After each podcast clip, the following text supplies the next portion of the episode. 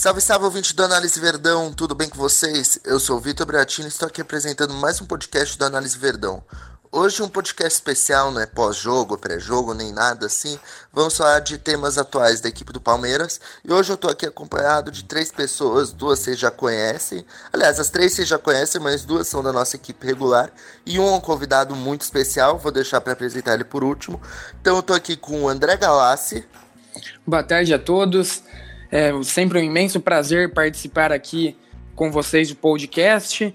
Vamos falar bastante do Palmeiras, dos assuntos que estão movimentando aí os dias e é isso. Estou aqui também com o Léo Suzuki. Fala pessoal, tudo bem? Muito, muito prazer estar aqui de novo. Já de antemão agradeço o nosso convidado pela participação. E vamos embora que tem muita coisa de Palmeiras para falar. E com o nosso convidado super especial, repórter do Palmeiras da Bandeirantes, Vinícius Bueno. Fala aí, Vini. Tudo bem, Vitor, Léo, obrigado pelo convite. André, prazer estar aqui com vocês. Bom, isso aí. Hoje, então, a gente queria.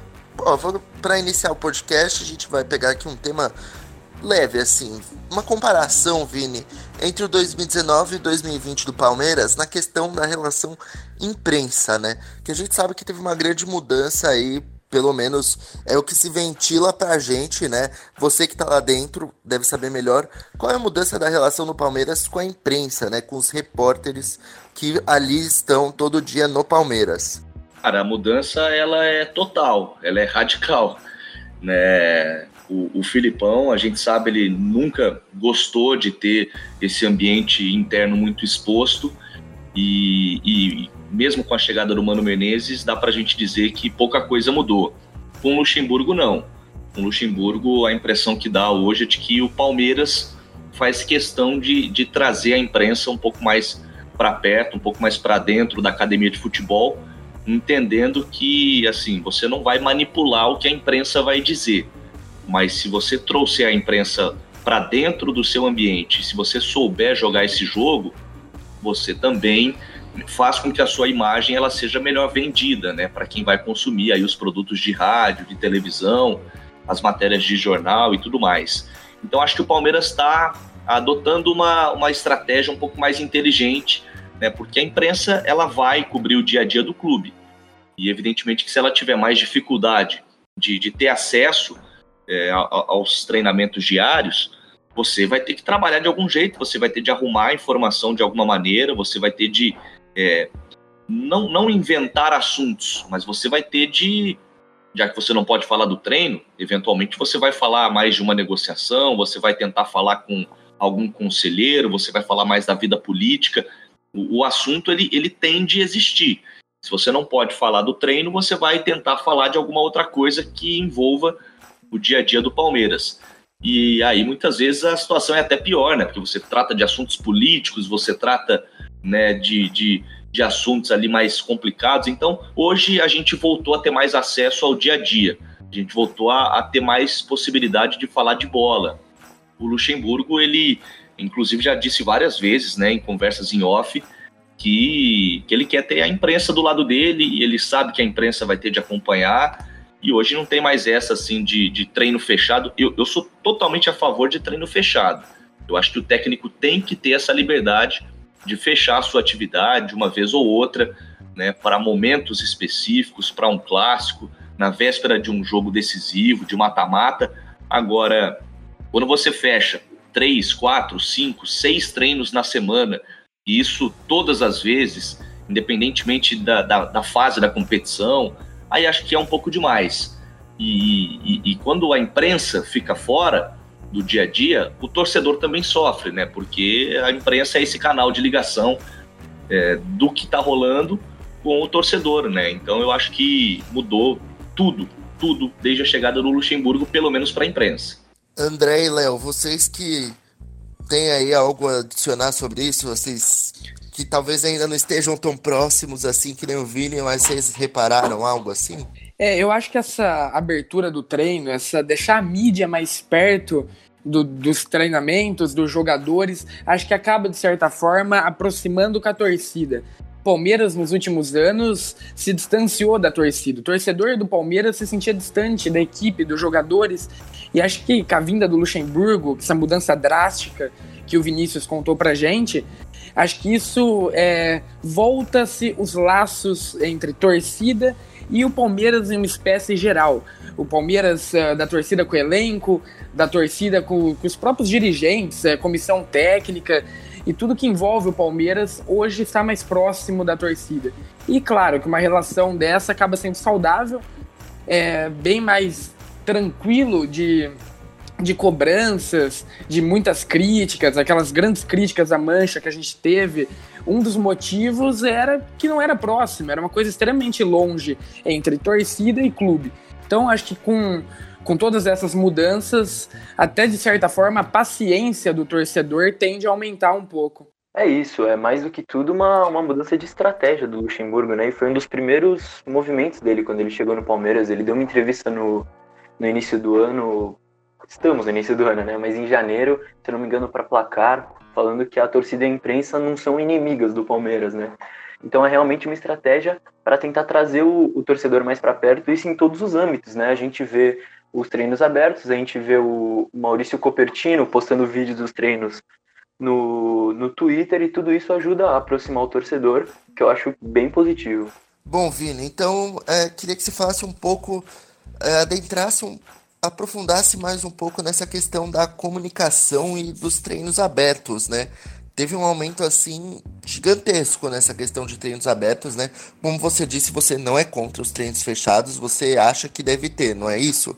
Sem dúvida, sem dúvida. Ah, às vezes há um, uma confusão, né, principalmente por parte da imprensa, quando, aliás, principalmente por parte da torcida, quando a imprensa é, faz críticas em relação ao treino fechado. E eu faço sempre questão de, de apontar essa diferença. Eu sou totalmente a favor do treino fechado, em alguns momentos.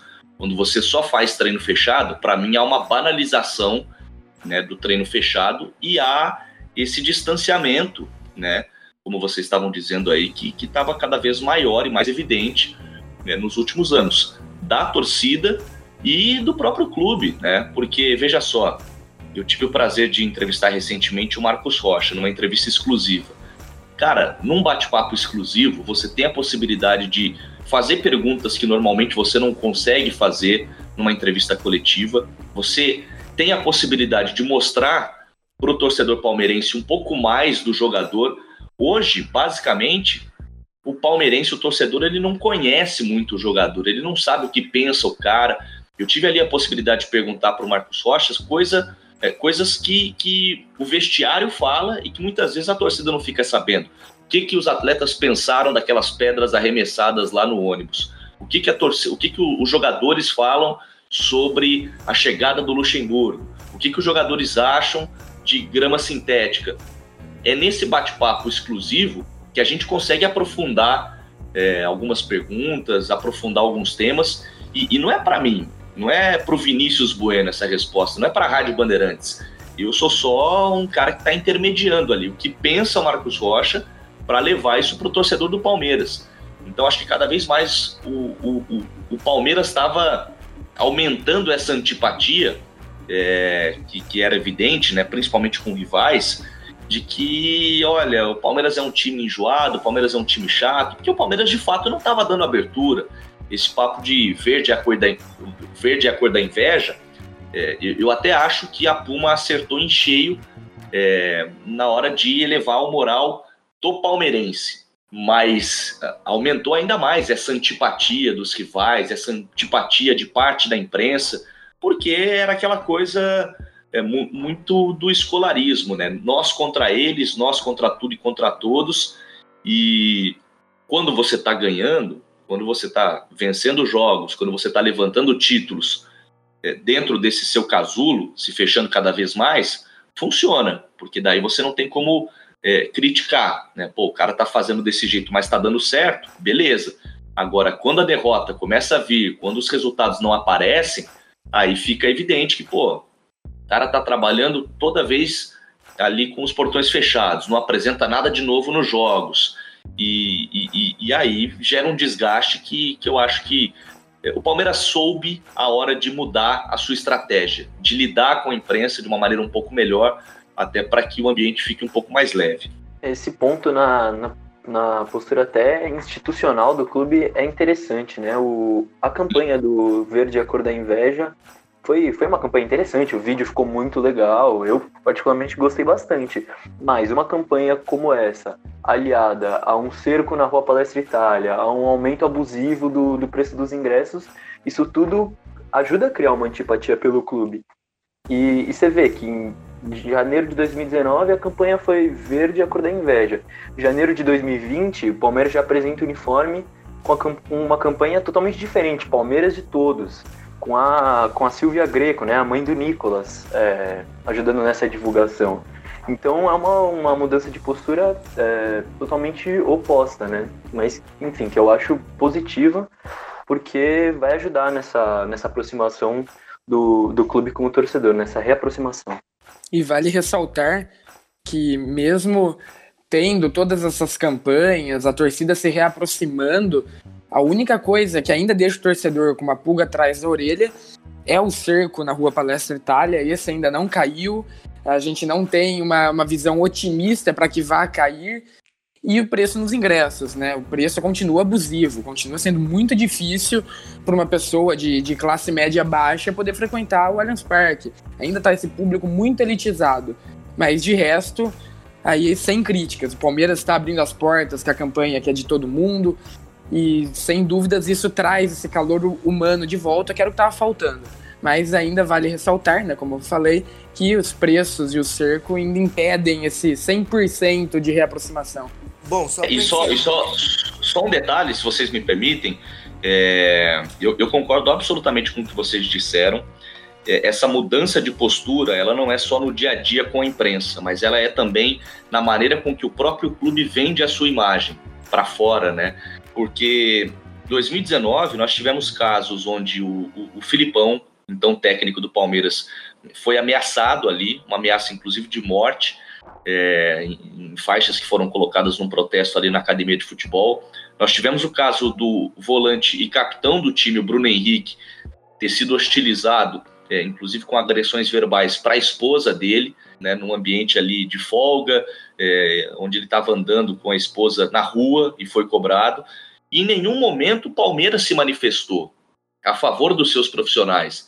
Então também havia uma restrição, é, acho que até interna. Muita gente é, associa essa restrição que a comunicação do Palmeiras tinha até a presença do Alexandre Matos, e aí eu já não sei dizer se procede ou não, mas muita gente entende que desde a saída do Alexandre Matos e desde a saída é, do, desse staff que, que havia em 2019, porque o Palmeiras teve uma mudança radical, né, drástica, é, também nesse aspecto de, de, de montagem do seu time, né, com a chegada do Anderson Barros, com uh, o Edu Dracena trabalhando um pouco mais ali no, no bastidor. O Palmeiras também passou a vender melhor a sua imagem, a se posicionar em questões polêmicas, né? Esse primeiro vídeo de 2020 é, sobre o Palmeiras ser de todos, para mim não foi por acaso, para mim foi uma peça ali muito bem pensada é, para mostrar, olha, queremos vender uma imagem diferente do que a gente vinha vendendo nos anos anteriores. Bom, só para concluir então aqui esse comparativo 2019-20, então, Vinícius, você acha que teve uma mudança de clima no Palmeiras mesmo, né? Sem dúvida, sem dúvida, exatamente pelo que eu disse. Passa pelo Luxemburgo, isso é fato. Ele, a partir do momento que ele fecha menos treinos e que ele traz a imprensa mais para dentro do dia a dia ali da academia de futebol, essa informação ela chega com mais qualidade ou com mais detalhes para o torcedor. Mas há também uma mudança, não só no que diz respeito à comissão técnica, há uma mudança também é, diretiva, há uma mudança é, institucional de como o Palmeiras é, quer vender a sua imagem. Para mim é claro, e essa peça é, inicial aí de 2020 do Palmeiras ser de todos, com a presença da Silvia Greco e do Nicolas, essa peça ela é completamente diferente né, daquela peça publicitária do verde é a cor da inveja, onde o Palmeiras se colocava num patamar muito superior em relação aos outros times e tudo mais. Então, para mim, é claro que há uma mudança né, nesse início de ano que passa pela chegada do Luxemburgo, mas não é só na comissão técnica, é também de toda a diretoria. Acho que é uma mudança institucional do Palmeiras. Bom, o próximo tópico, Vinícius, é um tópico que, sim, a gente gostaria que você trouxesse umas informações exclusivas, mas a gente entenda, se você não puder, que são as negociações, né? Aí, Palmeiras negociando aí, teve boatos de Kennedy, Marrone. O que, que você tem a falar desses dois jogadores? Se é que ainda tem alguma coisa, porque parece que esfriou com esses dois, né? É, e assim, tá cada vez mais complicado, o que eu acho que é um mérito pro Palmeiras, tá cada vez mais complicado da gente conseguir informações é, de negociação. Veja só, ao mesmo tempo que o Palmeiras traz a imprensa mais para dentro do seu dia a dia, o Palmeiras também se blinda melhor onde realmente tem de se blindar, que é no mercado da, do mercado da bola. O Anderson Barros trabalha de uma maneira muito mais fechada, muito mais intimista, né, e, e muito mais sigilosa também. Não que o Alexandre Matos vazasse informações, muito pelo contrário acho que nenhum diretor de futebol em sã consciência é, entenda que, que o melhor é ficar vazando informações. E muitas vezes, quando eu tinha acesso a algumas informações de negociação, é, muitas vezes não era pelo Alexandre Matos, era por, por outras pessoas envolvidas no negócio. Né? Volto a dizer, não é o diretor de futebol quem fica vazando informações, mas a postura do Alexandre Matos era uma postura é, completamente diferente do que é hoje do Anderson Barros. Então, hoje, ao mesmo tempo que a imprensa tem muito mais liberdade para trabalhar no dia a dia, nos treinos, a imprensa também tem muito mais dificuldade para conseguir informações de contratações. Em relação a esses nomes, o Palmeiras de fato sondou o Kennedy, né? Foi uma informação que o Rafa Delmanto trouxe em primeira mão. O próprio Rony foi uma novela quase que interminável, né? A gente sabe que o Palmeiras sondou o Marrone também, mas negócios que não evoluíram. Eu sei que o Palmeiras ainda está atrás de um atacante de velocidade, um atacante de beirada. O Luxemburgo entende que hoje essa é a grande deficiência do atual elenco, mas eu não tenho nenhum nome que o Palmeiras esteja próximo de, de, de, de fechar negócio. Eu confesso não ter nenhum nome, além, é claro, desse é, lateral direito do Atlético Nacional, Daniel Munhoz, o Rodrigo Fragoso também trouxe aí em primeira mão, eu consegui confirmar. É um nome que está na pauta, que o Palmeiras está muito afim de fechar negócio, que impressionou bastante a comissão técnica pelo que ele apresentou lá na Florida Cup, mas ainda assim, é, de você ter interesse até você fechar negócio, há uma distância muito grande. E não dá para a gente dizer que o Daniel Munhoz esteja próximo de ser um reforço, mas hoje é um nome que está que, que tá na mesa, que interessa que pode sim é, reforçar o Palmeiras se as negociações evoluírem. Então, Daniel Munhoz, pelo menos um pouquinho quente tá, vai. Sim, de todos os nomes especulados, o Palmeiras não está próximo de fechar nenhum negócio. Isso uma fonte me garantiu ainda nessa semana, que não tem nenhum nome engatilhado, perto de ser anunciado ou fechado. Mas de todos os nomes que foram especulados, o Daniel Munhoz é sim quem tem um estágio um pouco mais avançado até porque o Palmeiras já procurou o Atlético Nacional, o staff do atleta, para entender os moldes do negócio, né? para entender o que, que o clube colombiano quer. Até aí você tem de apresentar a proposta oficial. Isso ainda não ocorreu, mas o Palmeiras está sim conversando com o Atlético Nacional e eu diria que de todos os nomes especulados, o do Daniel Munhoz é o que está num estágio um pouco mais avançado. E não tem aí nada nada mais aí de contratação que você saiba aí para agora divulgar aí pro ouvinte da Análise Verdão? Não, cara, como eu disse, Certeza, Palmeiras Vinícius. tem. Tá me ouvindo? Mentira não, não, não. Não tenho, não tenho mesmo. Aliás, se eu, se eu tivesse alguma informação quente assim, não teria problema nenhum em divulgar para vocês antes mesmo de dar na rádio, mas não tenho mesmo. O Palmeiras está trabalhando muito bem a gente tem de elogiar, porque se a imprensa não está conseguindo é, encontrar esses nomes né, e descobrir os detalhes dessa negociação, é mérito do Palmeiras, que está trabalhando muito bem como tem de trabalhar. A negociação do Matias Vinha, para mim, foi um golaço, não só pelo atleta, que é um baita jogador, foi o melhor atleta do Campeonato Uruguaio na última temporada. Né? Não é que ele foi o melhor lateral esquerdo, não. Ele, como lateral esquerdo, foi o melhor jogador.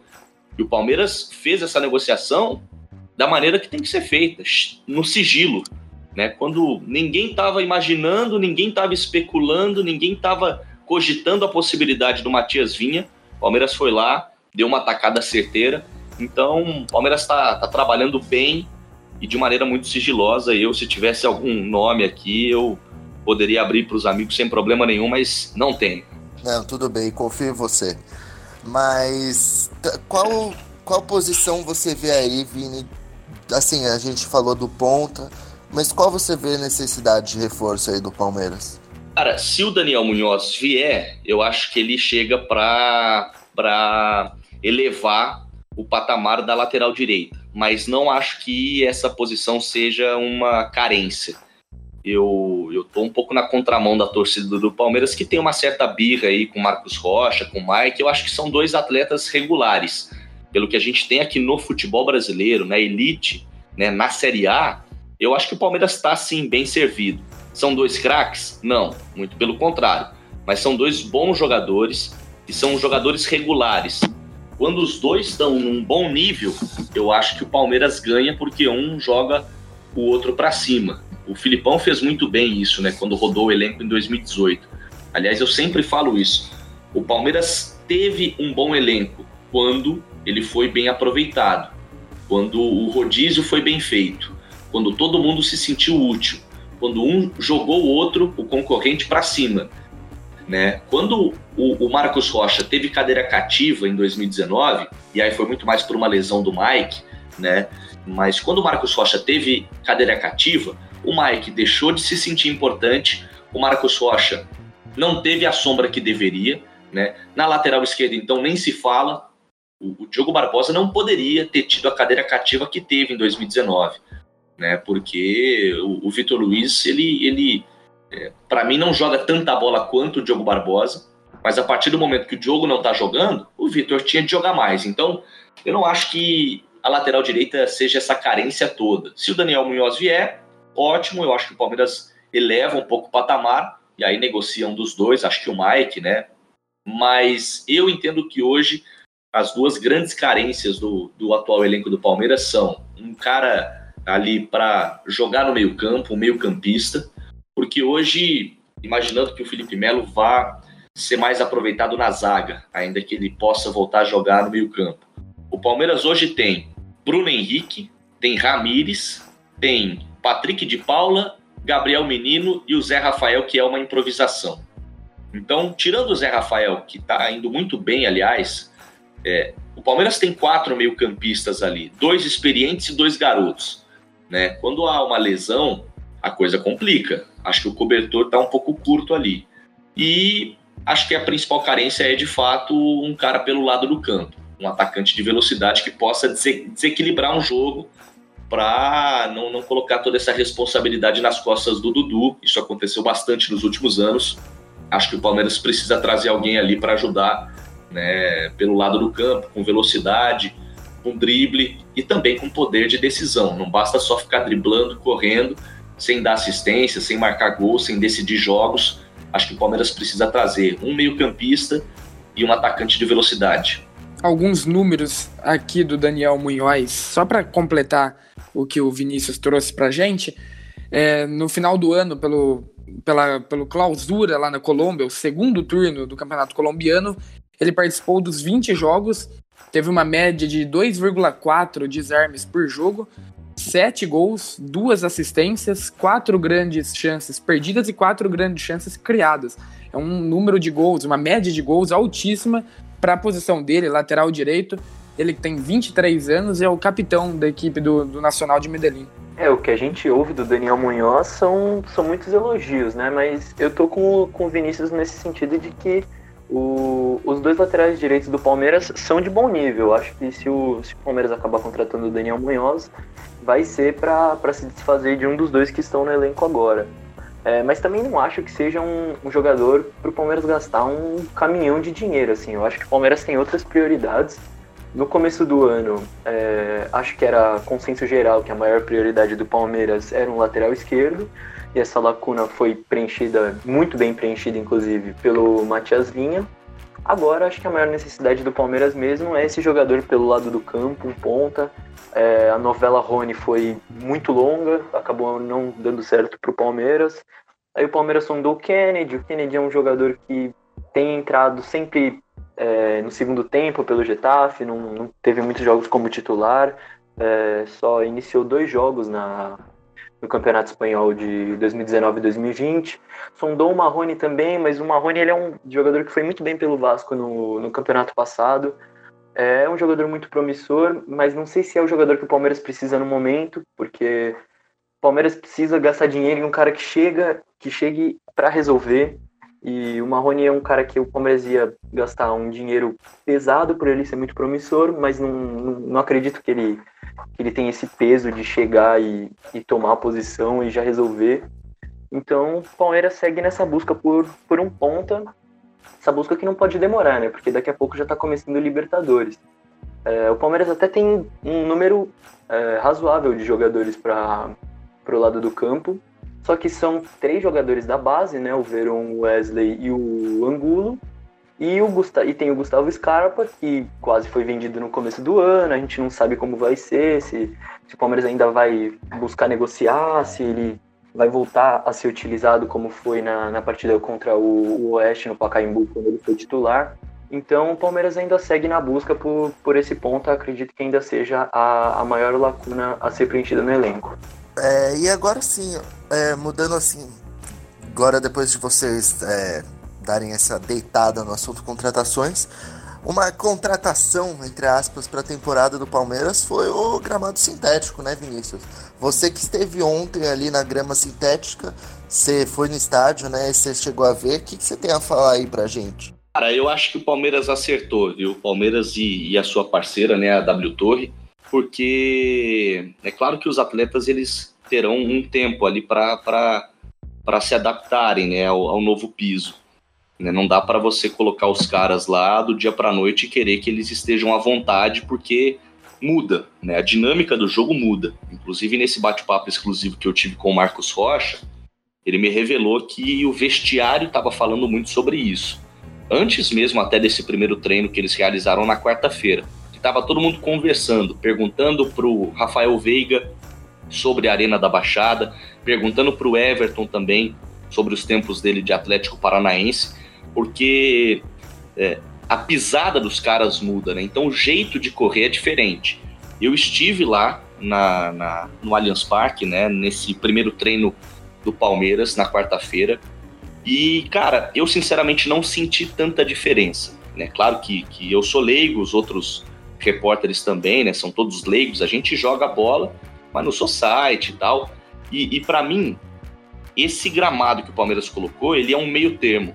Ele não é nem a antiga grama natural, nem esse gramado sintético do society que a gente está acostumado né, a, a, jogar bola nas nossas peladas e tal. Por quê? Eu não senti nenhuma diferença ali na pisada só tem um, um, um amortecimentozinho ali que, que é um pouco maior do que a grama natural. E, e, o CEO da Soccer Grass, o Alessandro, ele falou exatamente isso. Ele me explicou que, olha, a gente trouxe a grama sintética para o Allianz justamente para que o Allianz possa ser mais utilizado. O Palmeiras quer duas coisas. O Palmeiras não quer sair tanto do seu estádio por conta de shows e, principalmente, quando o Palmeiras jogar, Palmeiras quer ter um, um piso regular. Palmeiras quer mandar um jogo sabendo como vai estar a condição do gramado. E isso estava impossível nos últimos anos. Palmeiras tinha jogo em casa e não sabia se o gramado ia estar tá bom, se teria buraco, se teria de colocar areia em alguns pontos ali né, mais irregulares, se as placas de grama estariam bem alinhadas ou não. A bola não estava rolando. Então o Palmeiras está colocando grama sintética para ter um piso mais regular, tá? Só que, ao mesmo tempo, o, o, o CEO da, so, da Soccer Grass me explicou que a ideia de colocar grama sintética é de que não haja também uma mudança drástica, absurda. Por isso que eu e os outros colegas, é por isso que a gente não sentiu essa diferença tão gritante. É, o, o CEO me explicou que isso é proposital, que eles mudaram a grama e que essa grama, em tese, ela é parecida com a grama natural. Né? É, o, o, que me chama atenção, aquelas borrachinhas que ficam ali é, na, na, grama sintética do Society, elas ajudam, né, elas aumentam esse amortecimento quando você pisa. E, e essas borrachinhas do Allianz, elas são diferentes. São 54 toneladas dessas borrachinhas, que tem um termo técnico que, que é de termoplásticos. Né? Então, é, elas ajudam, inclusive, a diminuir a temperatura do campo. Quem já jogou bola em society sabe, né? O dia que o sol está estralando, que o calor está muito intenso, muitas vezes você queima o pé, você faz uma bolha ali na chuteira. Essas borrachinhas do Allianz Parque, esses termoplásticos, eles diminuem em até 15 graus a temperatura do gramado. Então, isso é uma, uma vantagem interessante. Tem um outro ponto que me chamou a atenção, que é, é o, o, termo que eles usaram, a grama tem memória. O que, que é esse a grama tem memória? Você pisa na grama, quando você tira o pé, a grama ela já volta ao normal ali em dois, três segundos. Ela tem uma memória que ela tem de ficar daquele jeito. Então, se você colocar um tablado para realização de shows, assim que você tirar aquele tablado, a grama volta, ela levanta de novo. Então, isso é interessante, porque muitas vezes na realização de shows no Allianz, quando esse tablado era colocado para que todo mundo pisasse em cima, você matava a grama, né? Por falta de ventilação, de oxigenação ali, e, e a grama ela ficava toda pisoteada. Então, agora, como essa grama artificial, essa grama sintética tem, entre aspas, memória, assim que você tira o seu pé, ou assim que você tira esse tablado para realização de shows, essa grama ela já volta naturalmente ali ao, ao normal dela. E, e, tem um outro ponto que me chamou a atenção, que eles bateram bastante nessa tecla é, na, na coletiva que rolou na quarta-feira. Antes a recomendação era não pisem na grama de jeito nenhum. Pelo amor de Deus, evitem pisar na grama que ela está respirando, ela precisa estar tá pronta para esse jogo ou para aquele outro. Agora a recomendação é quanto mais vocês pisarem, melhor. Então o gramado ele vai melhorar com o passar do tempo. Porque essas borrachinhas elas foram despejadas lá, são 54 toneladas desses termoplásticos, eles foram despejados. Então a partir do momento que os caras pisarem mais ali, que a bola rolar mais, que um ou outro der um carrinho, é, essas borrachinhas elas, elas serão melhor espalhadas ali no gramado. Então o Palmeiras entende que quanto mais jogos rolarem, melhor o campo vai ficar. É isso, a gente comentou bastante sobre, sobre essa, essa situação da grama artificial na, na terça-feira, né, no nosso programa no, no YouTube da Web Rádio Verdão, e a gente comentou que isso, né, que a tecnologia é tão avançada que a ideia é realmente não ter tanta diferença assim do, do, do, do gramado artificial para o gramado natural, né? Claro que vai ter que existir uma certa adaptação ali dos jogadores do Palmeiras, hein? e do adversário também. Mas eu acho que a, a maior vantagem mesmo é essa que o Vinícius falou do Palmeiras poder ter mais o Allianz Parque durante o ano, né? O, quando a gente tinha gramado natural, tinha um show, um evento, e a gente sabia que ia ter que jogar no, no Pacaembu. O, o jogo podia ser, talvez dois, três dias depois, a gente ia ter que jogar no Pacaembu ou em outro estádio. Agora, se tiver show, se tiver evento, no dia seguinte a gente vai poder estar jogando no, no Allianz Parque, às vezes até no mesmo dia, se tiver um, um intervalo, um intervalo mínimo de horas entre um evento e outro. Até separei algumas aspas né, do Bruno Henrique, do Rafael Veiga e do Scarpa, é, falando né, de como foi esse primeiro contato no treino de quarta-feira e o que, que os atletas acharam. O Scarpa disse que a primeira impressão dele foi muito boa. O Veiga disse que gosta bastante de grama sintética, até porque ele teve essa experiência lá na Arena da Baixada recentemente e que será melhor do que antes, porque é um gramado mais regular, exatamente em cima disso que a gente está falando, né? E o Bruno Henrique falou aquilo que eu acho que resume é, é essa história toda. Ele disse que é, que, que é muito bacana e que ele está contente porque o Palmeiras sofreu muito com a irregularidade do antigo gramado, mas ele lembrou que ainda tem esse processo todo de adaptação. Vale, a, inclusive, a gente explicar que a FIFA ainda não, não fez os testes que são necessários para aprovação do gramado. E isso vai ocorrer só no fim do mês de fevereiro, ou seja, depois, inclusive, do jogo de estreia. O Palmeiras vai estrear a sua grama sintética no Allianz no domingo contra o Mirassol e só no fim do mês é que a FIFA vem fazer os testes, o que na visão do Gagliotti não é um problema nenhum. Isso inclusive foi foi tema de uma pergunta. Ele falou que não tem problema nenhum, mas vale a gente explicar. O Palmeiras vai estrear antes mesmo desse teste final da FIFA, que será feito só no fim de fevereiro. E sem dúvidas é um investimento para o Palmeiras, né? O Palmeiras acaba perdendo alguns milhões de reais saindo tanto de sua casa, tendo que mandar jogo, ou aí mesmo em São Paulo, vem algumas vezes aqui para o interior, e sem dúvidas ter esse gramado sintético, essa regularidade, o gramado sempre tá bom, sem aqueles buracos que, que a gente se acostumou a ver em jogos até importantes, gramado esburacado, com areia à mostra. E é um investimento que a longo prazo vai valer muito a pena, né? Agora a gente não sai mais do nosso estádio, é, a, a grama é sempre boa, proporcionando uma boa condição de jogo, ainda mais para o estilo de jogo do Luxemburgo. A bola no chão, o toque rápido, precisa de um gramado que não seja irregular.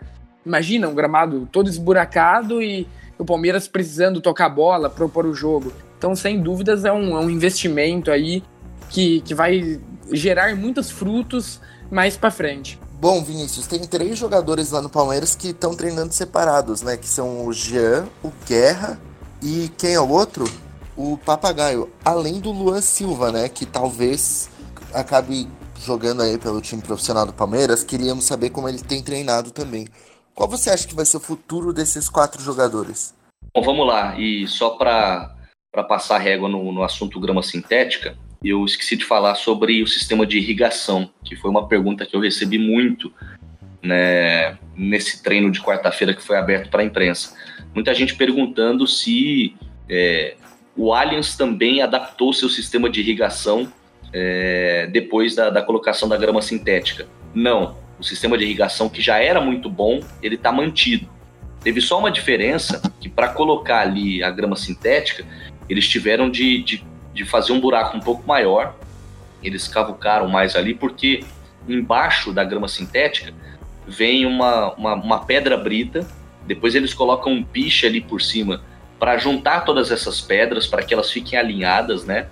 E, e, e, esse piche, igual aquele de asfalto, ele ajuda também a, a, formar tipo um filtro, uma camada de filtro assim que ajuda a escoar melhor a água para debaixo dessas pedras.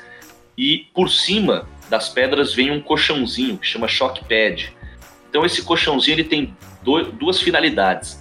Além dele aumentar esse amortecimento, que, que, que, foi a sensação que eu tive ali quando eu pisava, ele também ajuda a, a, a sugar essa água, a ecoar essa água para debaixo ali da grama, debaixo da pedra e tudo mais. Então, o sistema de irrigação ele é o mesmo e ele foi aprovado né, já nesse primeiro grande teste que foi na segunda-feira, quando caiu o mundo em São Paulo, né, choveu que, que não chovia há 20, 30 anos, e segundo o CEO da, da Soccer Grass, mesmo na segunda-feira, havia sim a possibilidade de ocorrer um jogo ali, é claro, se, se o árbitro entendesse por bem, né, e daí a questão seria muito mais de, de integridade física dos atletas, um raio, né, mas, mas a questão do campo de jogo, é, o CEO da Soccer Grass, o Alessandro, ele garante que nesse primeiro teste o, o, gramado sintético aguentou muito bem. Em relação a esses atletas que estão treinando a parte ali, né, são os três, o Jean, o Guerra e o Papagaio. Eu sinceramente não acredito que nenhum deles será aproveitado e acho que o Palmeiras nem tem de aproveitar mesmo, tem de, de, de resolver o quanto antes essa pendência. O Jean já foi liberado para arrumar um novo clube. Acho que a renovação dele foi um grande erro do Palmeiras, né? Se você olhar para trás, algumas movimentações do Palmeiras no mercado explicam por que é que o Verdão chegou agora em 2020 sem ter tanto dinheiro para investir, ou tendo de se livrar de alguns caras. Né? O Jean, quando ele foi campeão brasileiro com o Filipão em 2018, ele, ele tinha mais um ano de contrato. O 2018 do Jean já foi um ano de algumas lesões. Já não foi mais o mesmo ano de 2016, onde ele foi figura importante no título com o Cuca. E ele tinha mais um ano de contrato. Não havia a necessidade do Palmeiras ampliar esse vínculo né, por mais uma temporada. Então, eu acho que o Filipão, ao mesmo tempo que ele teve muitos méritos né, na, na condução do elenco em 2018, rodando muito bem o time, fazendo todo mundo se sentir muito importante, para 2019, eu acho que o Filipão pecou, e, e, essa crítica tem de ser dividida com o superior do Filipão na época, que era o Alexandre Matos, porque eu acho que o técnico não pode ter carta branca, nenhum técnico pode ter carta branca. O Filipão, ele podia pedir para o Alexandre Matos: olha, eu quero a renovação do Praça, eu quero a renovação do, do Dracena, eu quero a renovação do Jailson, eu quero a do Jean. E aí vem o diretor de futebol e fala: olha, essa aqui eu vou atender, essa aqui não, essa aqui não faz sentido. E eu acho que o Palmeiras, quando renovou tantos contratos assim, e de jogadores já muito experientes, eu acho que o Palmeiras atrasou um pouco essa transição da base, né? Até quando o Palmeiras faz a coisa certa, que é subir a molecada, o Palmeiras me parece que faz da maneira errada. Porque que é um cenário melhor para você aproveitar essa molecada do sub-20 é, do que depois do título de campeão brasileiro em 2018.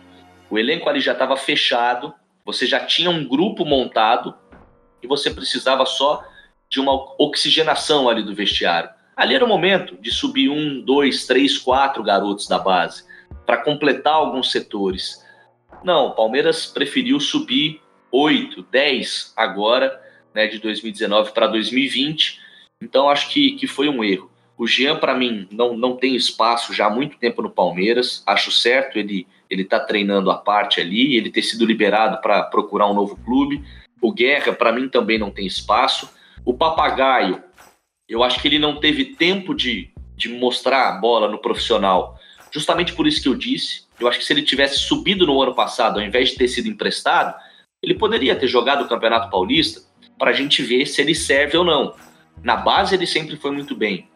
E no profissional, a gente poderia ver em 2019. Acho que agora ele já não tem mais espaço, porque foi para o Galo, nem jogou no Galo.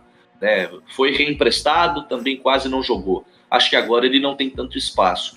E o Luan Silva, eu tô curioso para saber o que, que o Palmeiras vai fazer com ele, porque é, é um cara que tem se destacado bastante nos treinos. Inclusive, na atividade de terça-feira, na reapresentação, teve um jogo treino dos reservas e ele comeu a bola. Né? O time venceu por 4 a 1 ele fez dois gols e é um cara que tem surpreendido bastante nos treinos. Acho, inclusive, que ele deve acabar sendo inscrito que o Palmeiras ainda tem algumas vagas em aberto ali na, na lista principal, e o contrato do Luan Silva vai até maio, vai até o fim do campeonato estadual. O Palmeiras está trabalhando nos bastidores para ampliar esse contrato de empréstimo com o Vitória até dezembro, porque ele está aqui desde, uh, desde que o Palmeiras foi campeão em 2018, né? Ele fez um, um golaço naquele último jogo é, que o Palmeiras venceu Vitória no Allianz. Ele fez um golaço e desde, desde aquele dia lá ele já chamou atenção. Ele veio por empréstimo, mas nem jogou em 2019. Então ele tem contrato até o fim de maio. Só que por ele ter sofrido com tantas lesões, ele já, já veio com desequilíbrio muscular. Ele teve de fazer algumas cirurgias. Eu acho que o Palmeiras poderia sim inscrevê-lo, vê-lo na arena, né? Se ele agrada ou não. Mas eh, dá para a gente registrar que o Palmeiras está sim nos bastidores tentando ampliar o contrato dele até o fim do ano, pelo menos. O Luan Silva é, realmente surgiu muito bem na vitória, né?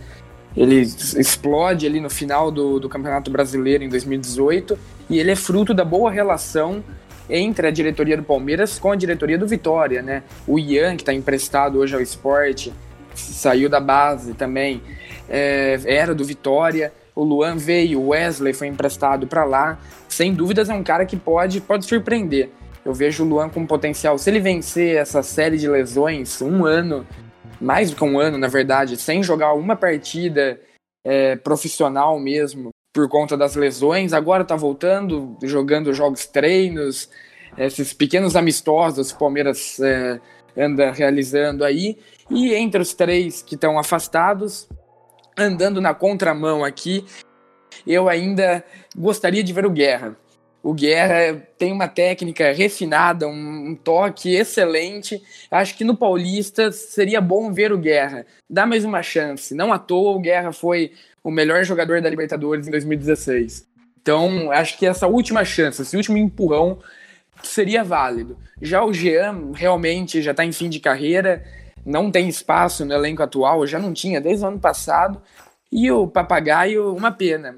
Um cara que surgiu tão bem, é, com tantas boas referências na, nas categorias de base, artilheiro, mais de 40 gols em 2018 pelo Sub-20 e, pelo visto, não virou no profissional, não conseguiu sequência aqui mesmo no Palmeiras, né? Ele jogou, acho que fez 100 minutos e anotou inclusive um gol contra o Novo Horizontino é, pelo Paulista.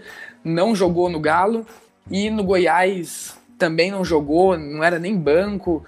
É, perdeu a vaga no banco logo ali no começo, quando atuou, atuou muito mal. Então, acho que também deve ser emprestado.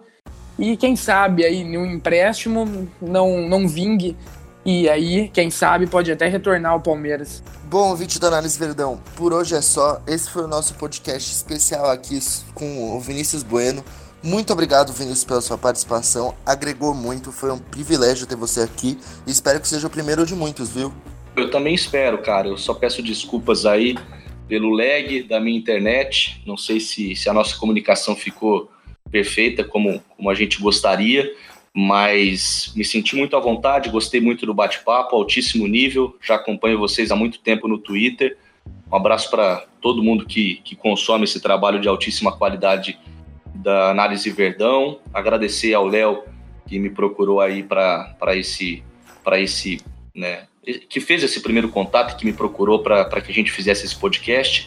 E agradecer também o Vitor, André. Um abraço, foi um prazer e, e faço minhas as suas palavras aí também. Espero que seja o primeiro de muitos outros programas. Um abração.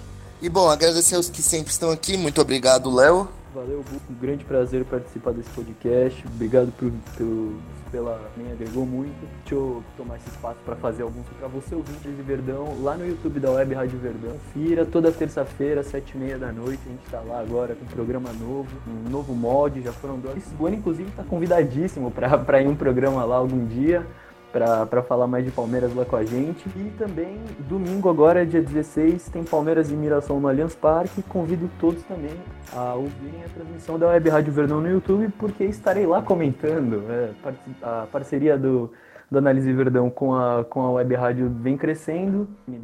Então estarei lá representando toda a nossa espera audiência. Pô, assim que der, assim que der eu colo. Valeu pelo convite. Valeu aí, André, também pela participação. É sempre uma honra estar aqui com vocês. Queria agradecer ao nosso ouvinte, agradecer também ao Vinícius Bueno, que agregou muito na nossa discussão aqui. Estamos sempre às ordens aqui para discutir sobre Palmeiras, falar um pouco do cotidiano e debater, levantar questões, polêmicas. É para isso que serve o jornalismo independente. E é isso aí, pessoal. Eu sou o Vitor Gratini, apresentei aqui mais um podcast da Análise Verdão. Foi um prazer estar aqui dividindo com esses craques. Muito obrigado a todos. Nos sigam nas nossas redes sociais, arroba Análise Verdão no Twitter, arroba Análise Verdão no Instagram. Acompanhe nosso programa lá no, no Facebook, no YouTube da Web Rádio Verdão. Sigam a Web Rádio Verdão também nas redes sociais. E é isso aí, pessoal. Muito obrigado a todos. Até a próxima. Tchau, tchau.